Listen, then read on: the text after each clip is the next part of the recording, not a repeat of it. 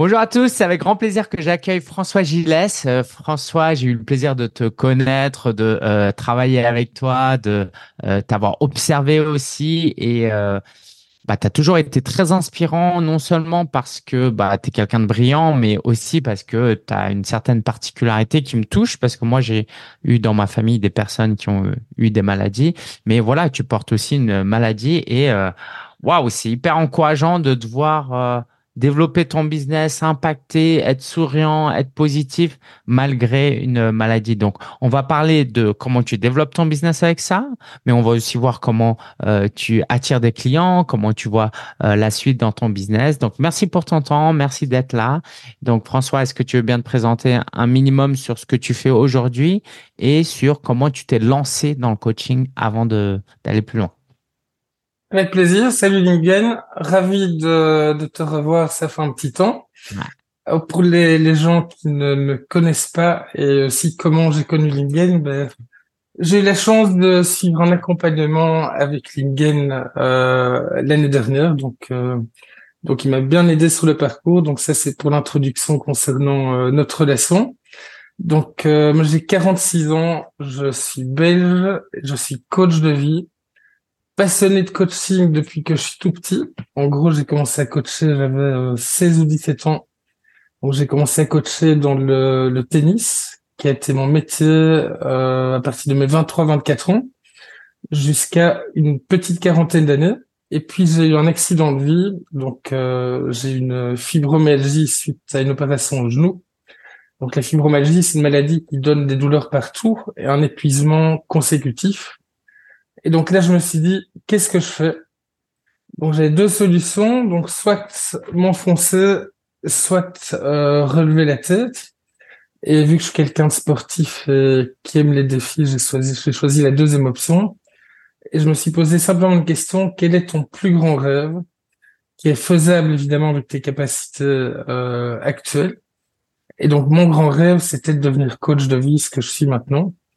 Et donc, euh, donc j'aide des personnes à se développer dans les huit domaines de vie. Euh, et en, même temps, je les aide aussi niveau business. Ça, c'est avec mon associé, euh, qui était directrice marketing. Elle s'appelle euh, Karine Logossa. Donc, en gros, on aide euh, des accompagnants du bien-être et du sport à créer leur vie sur mesure et leur business sur mesure avec Karine et moi. Voilà, en gros, donc, je suis passé du coaching tennistique au coaching de vie. Cool. Et du coup, tu vis en, Belgique, hein, ça? Exactement. Ok. Euh, François, qu'est-ce qui t'a. Euh, j'entends rarement des gens dire que leur rêve, c'est d'être coach de vie. Pourquoi c'était un rêve pour toi d'être coach de vie? C'est une très bonne question. Euh, la première chose, le coaching en général m'a toujours passionné. donc d'abord, j'étais très spécifique dans le tennis et après, je me suis dit, ben, le coaching, j'aimerais bien continuer, mais dans quel domaine? En sachant que j'ai une personnalité, je suis quelqu'un de très philosophe, très observateur, euh, j'aime beaucoup aussi la, la psychologie. Euh, quand je voyais des, des coachs qui étaient fort nichés, je me disais que ça allait moins me correspondre. Donc je me suis dit, coach je vis, finalement, je peux être plus euh, large, entre guillemets, notamment dans ma communication. Je pense que c'est un petit peu plus difficile au début le fait de de pas être niché, pas être trop niché par rapport à son expertise. Mais par contre, le gros bénéfice, c'est que c'est qu'on met du sens tous les jours et que donc on n'arrête jamais. Du beaucoup, beaucoup de sens et beaucoup de plaisir. Et, et ça, je pense que c'est vraiment une clé. Euh, sens et plaisir tous les jours. Et du coup, tu coaches depuis euh, combien de temps maintenant? Ça fait combien d'années que tu t'es lancé? Oula, ça fait six ans peut-être, je sais pas, je sais pas exactement. Et de ce que j'ai compris, et tu me dis si je me trompe, c'est que ça a vraiment décollé il y a quoi? Il y a deux, trois ans? Est-ce que tu aimerais nous dire ce qui s'est passé durant ces deux, trois dernières années? Et euh, notamment, parce qu'on est tous curieux de savoir comment tu attires euh, des clients, parce que c'est l'un des sujets euh, centraux pour les coachs. Ok, mais j'y suis allé petit à petit. Quand je dis six ans, en fait, je sais pas, je sais plus la date exacte, mais bon, peu importe. Euh... En fait, j'ai commencé très simplement et humblement. Donc, j'ai commencé à coacher gratuitement. Donc, pour me faire la main et j'encourage tous les coachs qui commencent à coacher un maximum euh, gratuitement au tout début. Il hein. faut se rapidement payer, évidemment. Mais là, c'est histoire de, de prendre de, de l'expérience et des feedbacks. Après, j'ai commencé à organiser des goûters une fois ou deux par semaine. là, je faisais du coaching collectif. Et en même temps, je me formais, évidemment.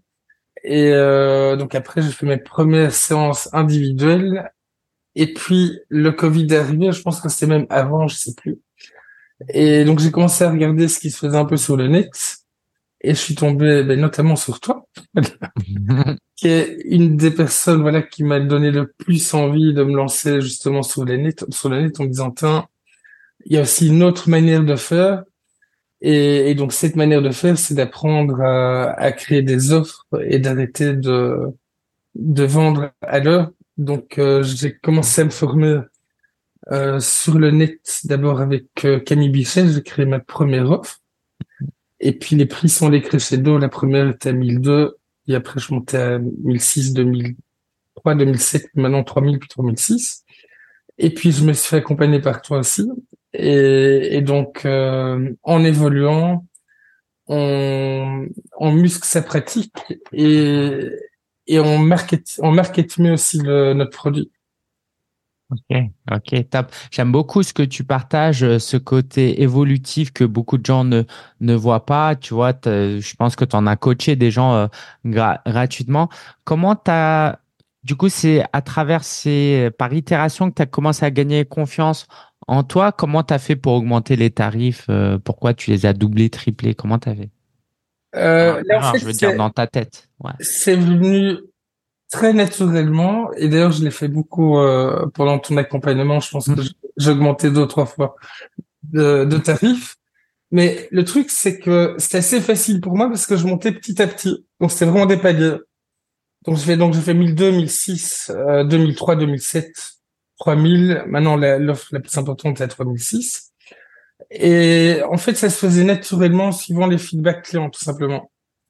Quand j'estimais que j'avais suffisamment progressé et que la satisfaction euh, client est importante, ben là je me disais ben c'est normal d'augmenter. Mmh. Ouais, génial, génial. Euh, en quoi tu penses que quoi si je devais interviewer tes clients et que je leur demandais en quoi euh, François est un bon coach, qu'est-ce qu'ils diraient à ton avis? Oula, ça c'est très difficile de répondre à leur place. Juste pour le fun, devine, devine. Euh, difficile de... répondre à leur place, mais disons que je vais, je vais te dire euh, certains feedbacks euh, qui reviennent souvent. Des clients qui me disent que je leur fais peur entre guillemets parce que j'arrive à lire dans leur dans leur âme. Donc ça, voilà, ça c'est un truc que j'ai, voilà, un petit super pouvoir, c'est lire dans l'âme des gens. je pense que je suis quelqu'un très à l'écoute et d'hyper euh, euh, présent pour les personnes que j'accompagne, mais en gardant un cadre. Cool, cool, merci pour ce partage. Euh, Comment tu attires tes clients? Euh, Je sais que c'est sur Facebook principalement. Concrètement, ça veut dire quoi? Euh, Là, je me lance dans le coaching, je suis tout feu, tout flamme. Euh, j'ai un mhm. compte Facebook, je vois vraiment pas comment attirer des clients. Est-ce qu'à partir de ta propre expérience, tu pourrais me dire comment faire? Concrètement, c'est là, je vais vous expliquer ma manière de faire, mais qui est très différente de de ce que je vois sur le marché. Là, j'ai fait un pari. Je me suis dit, j'impose mon style, on va, on va voir ce qui se passe. parce que parce que quand je voyais ce que faisait la, la concurrence, je trouvais qu'il y avait plein de trucs euh, très pertinents, mais souvent un petit peu des copier-coller. Et je me disais, ok, c'est bien marketé, c'est bien foutu, mais quid de, de l'aspect euh, unicité dont, dont la plupart des marketeurs euh, nous martèlent en plus? Donc je me dis, c'est un peu l'hôpital qui se fout de la charité, ils font tous la même chose. Et en voyant que tout le monde faisait la même chose et que la plupart des marketeurs insistaient sur l'unicité, mais je me dis en fait c'est en fait c'est super simple. Vu que tout le monde fait la, fait la même chose, il suffit de faire ce que je ce que ce que je sens. Et ce serait différent. Ok, par exemple, tu veux nous raconter deux trois choses que tu faisais euh, de différent? Donc la, la différence c'est que je fais je publie tous les jours, sauf euh, rare exception Euh, bon, là, je dois vraiment euh, être au fond de presque mourant pour pas publier. Euh, la deuxième chose, c'est que je fais pas mal de formats courts, étant donné que je suis très épuisé par la fibromyalgie. Euh, j'ai une capacité à synthétiser très vite et à pouvoir euh, délivrer un message en quelques lignes et qui va aider. Et je pense que la récurrence, plus le fait de faire des formats courts mais qui rentrent dans les têtes, un, ça crée une identité forte. Deux, ça fait percevoir les valeurs euh, énormément. Mais il faut cette régularité et cette récurrence et, et la consistance.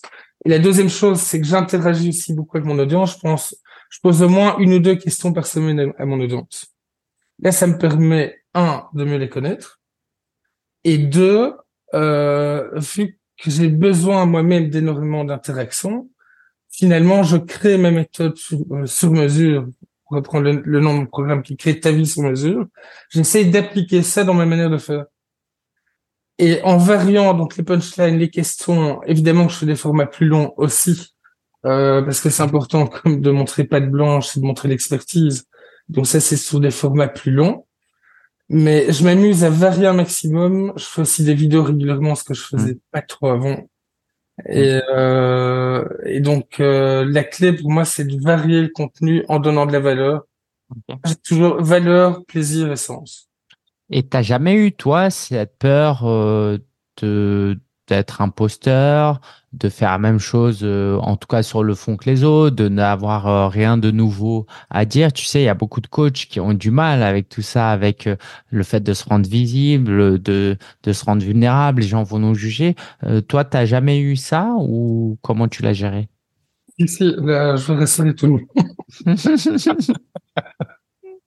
je pense qu'on est tous passés par là, euh, peut-être dû passer par là aussi à tes débuts.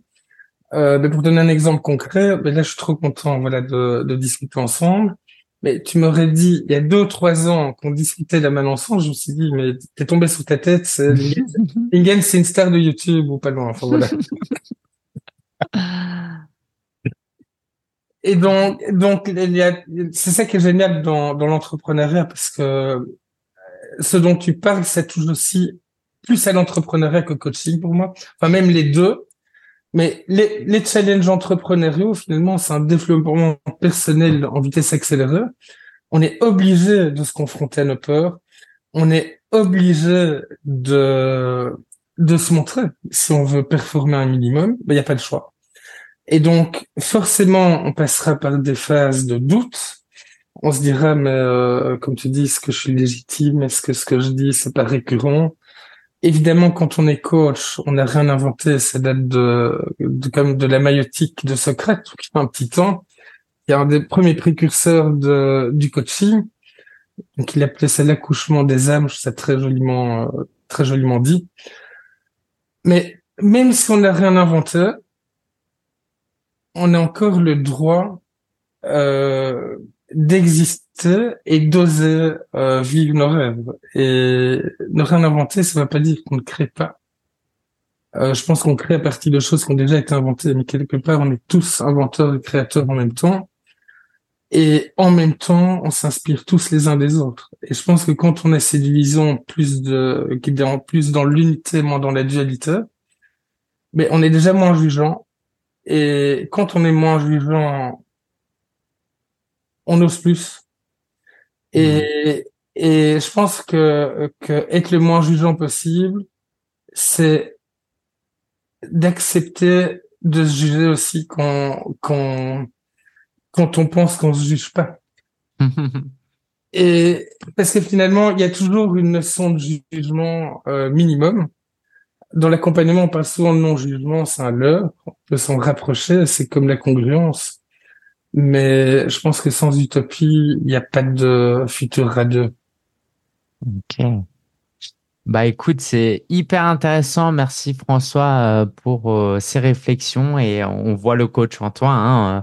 On est parti sur un sujet et en fait on est parti sur du mindset et, et c'est top, c'est top. Euh, Peut-être juste pour revenir sur, pour terminer l'histoire de, ok, en quoi publier du contenu sur Facebook me ramène des clients? Est-ce que tu veux bien nous raconter la deuxième partie de l'histoire? Parce que je peux publier plein de contenu tous les jours, mais pas avoir de clients. Comment toi tu fais pour avoir des clients? Euh, La première chose, c'est donner de la valeur à l'audience. Donc, si on n'aide pas l'audience, mais l'audience ne perçoit pas de, de, valeur ajoutée. La deuxième chose, savoir à qui on s'adresse. En ce qui me concerne, euh, on sait plus large que je suis coach de vie, mais on vise quand même des solopreneurs, vu que là maintenant je suis en duo euh, avec Karine.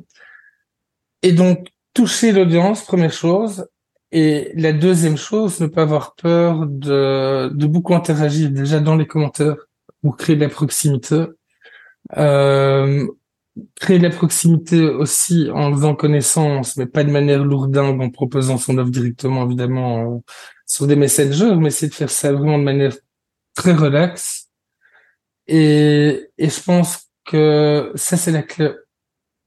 Enfin, une des clés, en tout cas, c'est créer des relations fortes avec son audience. Et quand on crée des relations fortes avec son audience, ben, l'audience vient autant pour nous que pour nos services. Du coup, euh, pour être euh, concret, c'est des discussions via Messenger en un à un avec ces personnes à qui tu proposeras de faire une session s'ils ont un besoin. Et à l'issue de cette session, comment toi tu euh, vends ton accompagnement du coup? C'est exactement ça. Donc, je sonde les besoins de la personne par Messenger. Si je vois que la personne fait partie de ma cible et qu'elle a des besoins, Bon, je lui propose de discuter. Là, je suis très direct. Je dis, si tu veux, je peux te parler de mon offre. Et donc, en gros, la personne sait déjà avant le call que je vais parler de l'offre. Mm.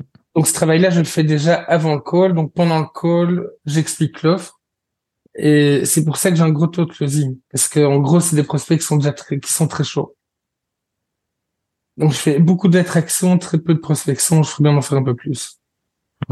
Ouais, et ça, c'est parce que vraiment, tu es présent tous les jours. Comme tu dis, il y a cette constance, il y a cette fréquence et il y a cet apport de valeur. Donc, euh, t'es pas un inconnu qui leur pitch une offre, en fait. Exactement. Euh, les gens euh, sont, se sentent honorés de déjà faire la session avec toi et donc, ils ont presque en partie déjà décidé pour certains de travailler avec toi. Souvent, ils ont décidé et si c'est pas le cas, je les mets tout de suite à l'aise. Par exemple, je sais a des pitchs de vente, etc euh, moi, je crois que, que en fait, que il y a Nicolas Ray qui disait ça récemment. Je sais pas, je pense que tu connais euh, Nicolas. Mm. Euh, enfin, c'est aussi un, un business coach. Et Nicolas disait bientôt il y aura plus besoin. Ça, c'est sa vision. Je la partage. Il y aura plus besoin de closer. Mm. Et à peine des 7 heures. Donc l'idée des 7 heures, oui mais pas de closer dans le sens où l'humain reviendra totalement au centre. Ça ne veut pas dire que, que le closing est inhumain, loin de là, s'il est bien fait, un bon closer, c'est un bon coach. Mais que la proximité sera tellement créée qu'il n'y aura même plus besoin de closer, en gros. À travers le contenu, tu veux dire Oui, et un appel sera simplement une confirmation euh, d'un intérêt, donc il n'y aura même plus besoin de closer. Mmh, et c'est dans ce sens-là que, que enfin, ma vision à terme, justement, je veux pas de closer. Mm, mm, mm. à, terme, à, terme, je compte avoir une équipe euh, plus importante, mais euh, sans closer. Ok, donc juste pour précision, pour les gens qui connaissent pas ce qu'est un closer, un closer, c'est un commercial qui a une posture de coach et qui va aider la personne à avancer. Et euh, si la personne est intéressée, elle va lui proposer notamment de travailler avec euh, vous. Euh, voilà, donc c'est un closer. Et tout à l'heure, tu as parlé de setter. Le setter, c'est celui qui va générer des conversations pour amener des appels au closer. En tout cas, c'est comme ça que certaines entreprises euh, fonctionne. Super, merci beaucoup euh, François. Euh, est-ce que là, tu aurais un vu qu'on est dans le domaine du marketing, un conseil supplémentaire d'un point de vue marketing à nous donner pour un coach débutant qui veut développer son business? Quel conseil marketing tu donnerais en plus de ce que tu as déjà partagé? C'est une très bonne question. Euh... Et pense à comment toi tu as développé ton business et comment toi tu attires tous ces clients. J'ai un conseil qui est assez simple, mais qui relève plus du mindset que du marketing, mais ça va aider le marketing. C'est se challenger au moins une fois par mois de faire une nouvelle action confortable. Hmm. Et si on lit ça au marketing, on peut on peut très bien faire ça euh, une fois par mois en liant ça au marketing. Donc je vais prendre un exemple concret. Je suis pas l'aise en vidéo, mais je me challenge ce mois-ci pour faire une vidéo par semaine. Hmm. Euh, j'ai peur de, j'ai peur d'interagir avec mes prospects et je me challenge pour envoyer euh, trois messages sous la semaine à mes prospects, ainsi de suite. Et donc une fois, une fois par mois, c'est challenger donc au niveau du marketing. Et juste pour bien comprendre, tu as, réussi à construire tout ce business-là sans tunnel de vente aujourd'hui? Tu captes pas les emails, t'envoies pas de newsletter? Non, ça c'est extraordinaire. Ok. Est-ce que, est-ce que par la suite, c'est euh, le chemin que tu veux prendre ou pas forcément? Si, si, entre autres. Parce que là, là c'est pas du tout. Euh... Là, je suis encore en mode euh, artisan entre guillemets, comme tu me disais ah. parfois. Et un bon artisan en tout cas, hein, parce que c'est pas tout le monde qui arrive à faire ce que tu fais. Et tu as, réussi à, à, te développer notamment parce que tu as aussi augmenté le tarif de ton offre. Et ça, je pense que c'est hyper important que les gens comprennent, c'est que oui, tu pourrais avoir plus de clients avec plus de marketing, mais si c'est pour vendre des offres moins chères l'un dans l'autre, euh, euh t'es pas forcément gagnant. Donc, ce que tu as fait est admirable. Maintenant, pour euh, scaler, on verra après, mais en tout cas, bravo déjà pour tout ce que tu as fait. C'est gentil. Mais là, en gros, j'ai fait, j'ai fait euh, que des paris. J'ai fait que des paris. Euh, parce que c'était loin d'être gagné. Mais je pense que quand, on a un niveau de certitude qui est très élevé, en tout cas par rapport à une activité, ça c'est une une clé aussi. Mais je pense que le que le l'équilibre il est justement entre la certitude et le doute. C'est-à-dire avoir suffisamment de certitude à des endroits où on a déjà performé et avoir suffisamment de doutes aux autres endroits pour continuer à progresser. Ouais, génial, génial. Donc ouais, il y a cette ambition et cette humilité euh, en même temps qui euh, te caractérise. Euh, bravo pour pour ça. J'aimerais peut-être encore une fois parler un peu aussi de cet équilibre vie pro vie perso, en tout cas même santé pas santé. Concrètement, il y a des gens qui se disent mais comment il développe un business avec une fibromyalgie? Euh, le matin, s'il a mal et qu'il a un appel, il fait quoi? Euh, S'il a, s'il veut écrire son poste quotidien et qu'il souffre, comment il fait? Euh, Combien d'heures travaille François par semaine? Tu vois, je et, j'aimerais aussi encourager les, les, quelques personnes, quelques coachs qui ont une vie physique plutôt difficile. Qu'est-ce que tu aimerais leur dire aussi à travers ce que toi tu as vécu? Parce que tu vois, moi je me sens pas légitime à dire euh, c'est dans votre tête, allez-y, euh, faut juste y croire, euh, arrêtez de vous trouver des excuses, tu vois. Mais toi peut-être que tu peux leur apporter quelque chose. moi, je me sens pas légitime à dire ça non plus. non, mais t'as compris l'idée. T'as compris l'idée, justement. Je pense qu'avec ton partage d'expérience, les gens prendront ce qu'ils prendront, évidemment. Je te vois pas leur dire euh, arrêtez de trouver des excuses. non, je leur dirai pas ça, effectivement. Euh, ben la, la, première chose, c'est de ben, d'accepter les, les limites que nous impose la maladie. Parce que tant qu'on les accepte pas, ben, on résiste et plus on résiste, plus ça persiste, comme on dit. Et donc c'est d'abord d'accepter la maladie. Si on l'accepte pas, il faut même pas essayer de commencer euh, une activité professionnelle quand on vit quelque chose de lourd au niveau de la santé. Donc il faut d'abord d'abord avoir euh, la, la certitude d'avoir d'avoir accepté. Ça veut dire quoi l'accepter d'ailleurs pour toi? L'accepter, c'est j'arrête de j'arrête de me dire tous les jours je vis l'enfer. Euh, quand est-ce que ça va s'arrêter? Euh, Pourquoi c'est tombé sur moi? Ça, c'est quand on n'accepte pas du tout. Je passais par là très longtemps. Et donc, quand on se dit ça à longueur de journée, on n'est pas dans le bon état d'esprit pour commencer une activité. comment tu t'en es sorti du coup? Parce que parce que c'est pas évident euh, de se, de sortir de ces réflexions. Mais je m'en suis sorti, mais notamment par euh, le fameux euh, effet miroir que te renvoie la vie, dont on parle régulièrement coaching. À un moment, je, je devenais tellement insupportable pour mon entourage qu'ils ils m'ont fait comprendre. Et donc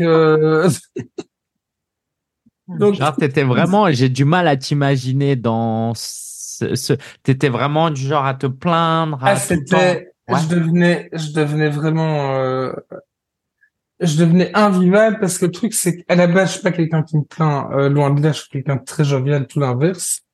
Mais le truc, c'est que j'aime tellement la vie et ça m'a fait tellement mal du jour au lendemain d'avoir un corps de sportif professionnel à handicap invisible. Du jour au lendemain, c'est quasiment commercial ça m'a fait tellement mal de plus pouvoir jouer au tennis, de plus pouvoir jouer au foot, de plus pouvoir marcher pratiquement, euh, qu'il fallait pour moi que je le crie sous tous les toits, que je crie ma souffrance sous tous les toits, quitte à euh, presque perdre mes amis et ma famille en cours de route. Et c'était sur le point de, t'étais sur le point de les perdre. Pas à ce point-là, mais disons qu'il y avait certains avertissements euh, qui me disaient que si je continuais à me comporter comme ça, euh, faire le calimero, ça va un temps, mais il y a un moment, il faut s'arrêter. Même quand on souffre le martyr. Euh, parce que là, là par exemple, euh, tu me dis comment est-ce que tu fais pour honorer tes rendez-vous Mais je, je suis plus fort que la souffrance. Euh, parce que si t'es pas plus, sinon je serais pas à l'interview aujourd'hui, par exemple. J'ai dit, j'ai dit à Karine, sinon je serais pas à l'interview maintenant. Mm, ouais. Par exemple, là, là, en toute transparence, dans ton corps, euh, euh, il y a de la douleur? Ah là, j'ai des grosses crampes euh, aux abdomens et dans les jambes. Mm, ok. Et donc c'est tous les jours. Et donc là, c'était très fort les trois quatre derniers jours. Donc, quand c'est vraiment trop fort, là, j'annule mes rendez-vous, mais c'est très, très rare. Parce que si, si t'annules trop souvent, ben, tu n'as plus d'activité. Donc, en gros, je mords sur ma chic tous les jours. Et par exemple, j'ai dit à Karine, euh, avant l'interview, je dis, je sais pas, je sais pas, c'est un truc que je dis souvent. Je sais pas comment je vais faire l'interview avec Lingen, mais je sais pourquoi. Go. en tout cas, pour le moment, ça se passe euh, très bien. Merci. Donc, donc, ça, c'est, voilà, ça, c'est un de mes mantras. Je sais pas toujours comment, mais je sais pourquoi, donc je continue à avancer. Et donc, quand on a des difficultés de, de santé, c'est d'abord être très au clair avec l'entourage, euh, que ce soit les proches, euh, conjoints, famille, amis, et, et aussi les clients leur dire que ça peut arriver qu'une fois de temps en temps, euh, je dois reporter une séance. Ça m'arrive de temps en temps. Là, par exemple, en début de semaine, là, j'ai reporté toutes mes séances. C'était pas bien du tout. Mais le, truc, c'est d'avoir suffisamment de force que pour arriver à avancer tous les jours malgré tout. Hmm. Et de temps et de temps en temps, c'est juste pas possible. Et quand c'est pas possible du tout, l'accepter et se mettre au repos complet. Hmm. Et par rapport au nombre d'heures de travail par jour, euh, difficile à dire, je, sais je dirais euh, au moins 7-8 heures. Euh, parce que je vois plein de coachs qui se lancent, qui croient que ils croient que en claquant des doigts, ça se passe ou pas loin? Et notamment, notamment aussi par rapport à, à l'expertise, parce que je dis souvent à des personnes qui commencent, bosse ton expertise. Et bosser son expertise, c'est des choses simples. C'est tous les jours se tenir au courant ou euh, voir des choses nouvelles ou relire des choses qu'on a déjà vues. Ça veut dire lire, regarder des vidéos, se former, se faire accompagner. Et ça, si on fait pas ça dans l'accompagnement, pour moi, c'est mort. Hmm. Et, et j'irai même plus loin, c'est là, je suis draconien par rapport à ça, c'est carrément pas professionnel. Et de toute façon, c'est un suicide euh, professionnel. Hmm. Euh, bah, merci pour ce partage euh, sincère et authentique. j'aimerais explorer une piste. Dans quelle mesure, je sais pas si c'est approprié de te poser cette question, mais dans quelle mesure cette maladie que tu as t'aurait permis d'être un meilleur coach? Est-ce que ce serait possible? C'est possible. Dans quelle mesure tu serais, tu, tu es aujourd'hui un meilleur coach que tu ne l'aurais été sans cette maladie. Euh, est-ce que tu veux nous donner deux, trois éléments de réflexion? Parce que je trouve que c'est justement en tant qu'entrepreneur, c'est important. C'est plus facile à dire qu'à faire, certes, mais en tout cas, tu es la preuve que ça marche, de transformer nos, nos échecs en opportunités, en fait. Donc, euh, j'ai l'impression que c'est ce que tu vis. Euh, en quoi tu es un meilleur coach maintenant avec cette maladie, en fait? La première chose, ça m'a permis d'oser beaucoup plus que si j'avais pas été malade.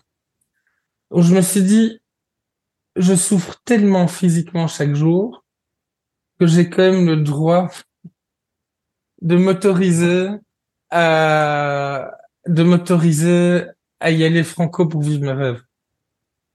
Et donc cette autorisation là, elle est euh, elle est euh, elle est essentielle. Sans cette autorisation, sans cette autorisation, euh, je t'aurais jamais contacté, par exemple. Et, et je pense que c'est hyper important de, de, de partager, de se faire accompagner aussi par des, des personnes euh, voilà, plus avancées et des personnes compétentes comme toi. Et voilà, j'ai adoré ton accompagnement. Et ça, c'est vraiment hyper important. Ça m'a permis aussi d'aller euh, d'être beaucoup plus synthétique par exemple, quand je vois des longs posts, euh, je m'amuse à me donner 10 secondes pour le synthétiser et de le résumer en deux lignes. Est-ce que dans ton coaching, peut-être justement, tu laisses plus de place au, silence? Parce que quelquefois tu souffres, t'as pas envie de faire un monologue, ce qui n'est pas le rôle d'un coach, mais on est tenté de le faire, hein, soyons honnêtes. Mais justement, la souffrance te permet de, ok, comment en, une phrase, je vais la laisser parler dix minutes et puis juste je vais, je vais me poser quoi. Oui, ça, ça effectivement. c'est clair que si t'es pas autant il vaut mieux développer ta capacité d'écoute plutôt que, que ta capacité à l'oral. oui, donc de temps en temps, je vous dis, OK, je me pose et je fais, et je, je joue au psychiatre. Vous êtes parlé la personne, c'est fini.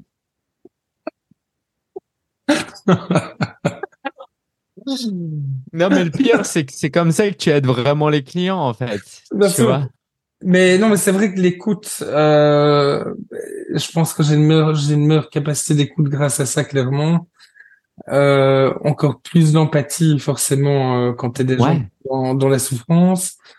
Et, euh, et ça me permet aussi de voir euh, beaucoup plus vite l'essentiel, à tous les niveaux. Et est-ce que tu vois un, je sais pas si le mot est adapté, mais un respect plus profond de tes coachés envers toi parce qu'ils se disent euh, mais en fait François quand il me dit euh, faut croire en soi faut croire en ses rêves faut y aller euh, bah en fait sa vie est la preuve que c'est possible tu vois. Est-ce qu'il n'y a pas aussi un peu ce côté là qui joue et qui booste tes clients? Ah ça j'en suis convaincu. Ça j'en suis convaincu parce que quand ils viennent vers moi un truc qui revient souvent, c'est le, le, côté mindset justement. Et je pense que que en tant qu'accompagnant, c'est aussi un devoir pour nous. Et je sais très bien que c'est quelque chose euh, que tu t'obliges aussi à juste titre. Si on veut inspirer les gens, on doit être inspirant. Et, c'est pour ça que l'entrepreneuriat, c'est une école de vie absolument exceptionnelle parce qu'on est obligé de de d'arrêter de se cacher, d'arrêter de se cacher, et ça doit aller bien au-delà des mots. Euh, je dis la, régularité, je parlais de la régularité, toi t'es aussi euh, une machine pour ça. Mais les gens, les gens voient ça, tu vois. Les, les, quand on parle d'inspiration, moi je trouve que toi t'es quelqu'un d'hyper inspirant parce qu'on sent que un, que tu maîtrises ton sujet, deux, que tu aimes profondément ce que tu fais et que tu aimes les gens. Hmm. Et ça, on va en revenir euh, euh, l'essentiel, la, la source, c'est toujours l'amour. Et je pense que, que quand on se pose des questions, une fois qu'on revient à ça, ben on a toujours la réponse. Et je pense que la réponse, qu'on qu'on ait une maladie ou pas, c'est, je pense que quand on fait les choses avec cœur et avec amour, automatiquement, on crée un mouvement. Waouh, euh, bah écoute, euh, je sais pas si on va conclure sur autre chose parce que c'était hyper puissant. Merci François, tu nous as euh, balancé des punchlines de dingue. Si vous réécoutez cette interview, je suis sûr que vous allez redécouvrir des choses. Euh, c'était passionnant, François. Merci, merci, merci. Euh, bravo pour ce que tu fais. Encore une fois, je te dis que ça, ça m'a beaucoup inspiré. Hein. Moi, tu, je sais pas si tu le sais, ma mère euh, a été malade pendant euh, plus de 20 ans. Elle m'a élevé. Je l'ai vu euh, ne jamais baisser les bras, se battre, faire les choses. Et du coup, quand tu m'as partagé ton histoire, j'étais en mode waouh, ça me, tu vois, tu m'as rappelé ma mère. je sais pas comment tu le prends, mais en tout cas, et ma mère est l'une des personnes que j'admire le plus et qui m'a le plus impacté et malheureusement que qui n'est plus parmi nous et, et je l'ai compris que des années après son départ, tu vois. Donc ouais, en tout cas merci François, je te laisse le mot de la fin et puis aussi dis-nous euh, pour les gens qui veulent te contacter, qui veulent rentrer, voilà, quel est l'unique endroit où tout le monde devrait aller pour euh, euh, en savoir plus sur toi, pour te contacter et puis après ça, je te laisse le mot de la fin. Ok, mais merci Lingen. J'ai adoré le partage, bah, comme toujours avec toi. Euh, donc pour les pour les personnes qui veulent me contacter, ben, c'est très simple. Vous allez sur mon Facebook, vous tapez François Gilles de Pellichy. Donc euh, je sais pas si c'est mon nom entier. On mettra le lien en description. D'accord. Et donc vous allez sur euh, sur mon profil Facebook et si vous voulez en savoir plus, vous m'envoyez simplement un, un messenger et on, on sympathisera. Puis une petite visio si vous voulez aller plus loin. Et je vous explique comment je travaille. Donc euh, donc voilà comment on fait. Et en tout cas, un tout grand merci, Lingen. Et, Je te laisse le mot de la fin. Qu'est-ce que tu as envie de dire aux, coachs et aspirants coachs qui nous, qui nous écoutent ben, Le mot de la fin, j'ai envie de continuer sur, euh, sur ce que je, ce que je viens de dire là, juste avant. Euh, toi et moi, on a beaucoup de points communs, dont un, c'est une grande foi, je pense. Et, et cette source, voilà, c'est toujours bon, ça, ça peut paraître peut-être un peu bisounours, mais je m'en fous, j'assume. Euh, pour tous les, les jeunes coachs ou euh, entrepreneurs, voilà, qui nous écoutent, si vous faites les choses avec amour, sincérité et simplicité, ben, il se passe toujours des trucs de dingue. Ça peut paraître très bateau, mais en le vivant, je le sais, et Lingard, je sais que tu vis ça aussi. Merci, merci, plein de gratitude pour euh, ce partage François et puis allez découvrir François, le lien est en description et euh, hâte de voir euh, tout ce que ça va amener, toutes tes idées, tous tes projets, tous tes talents, ta collaboration et puis ouais, merci encore. Merci à.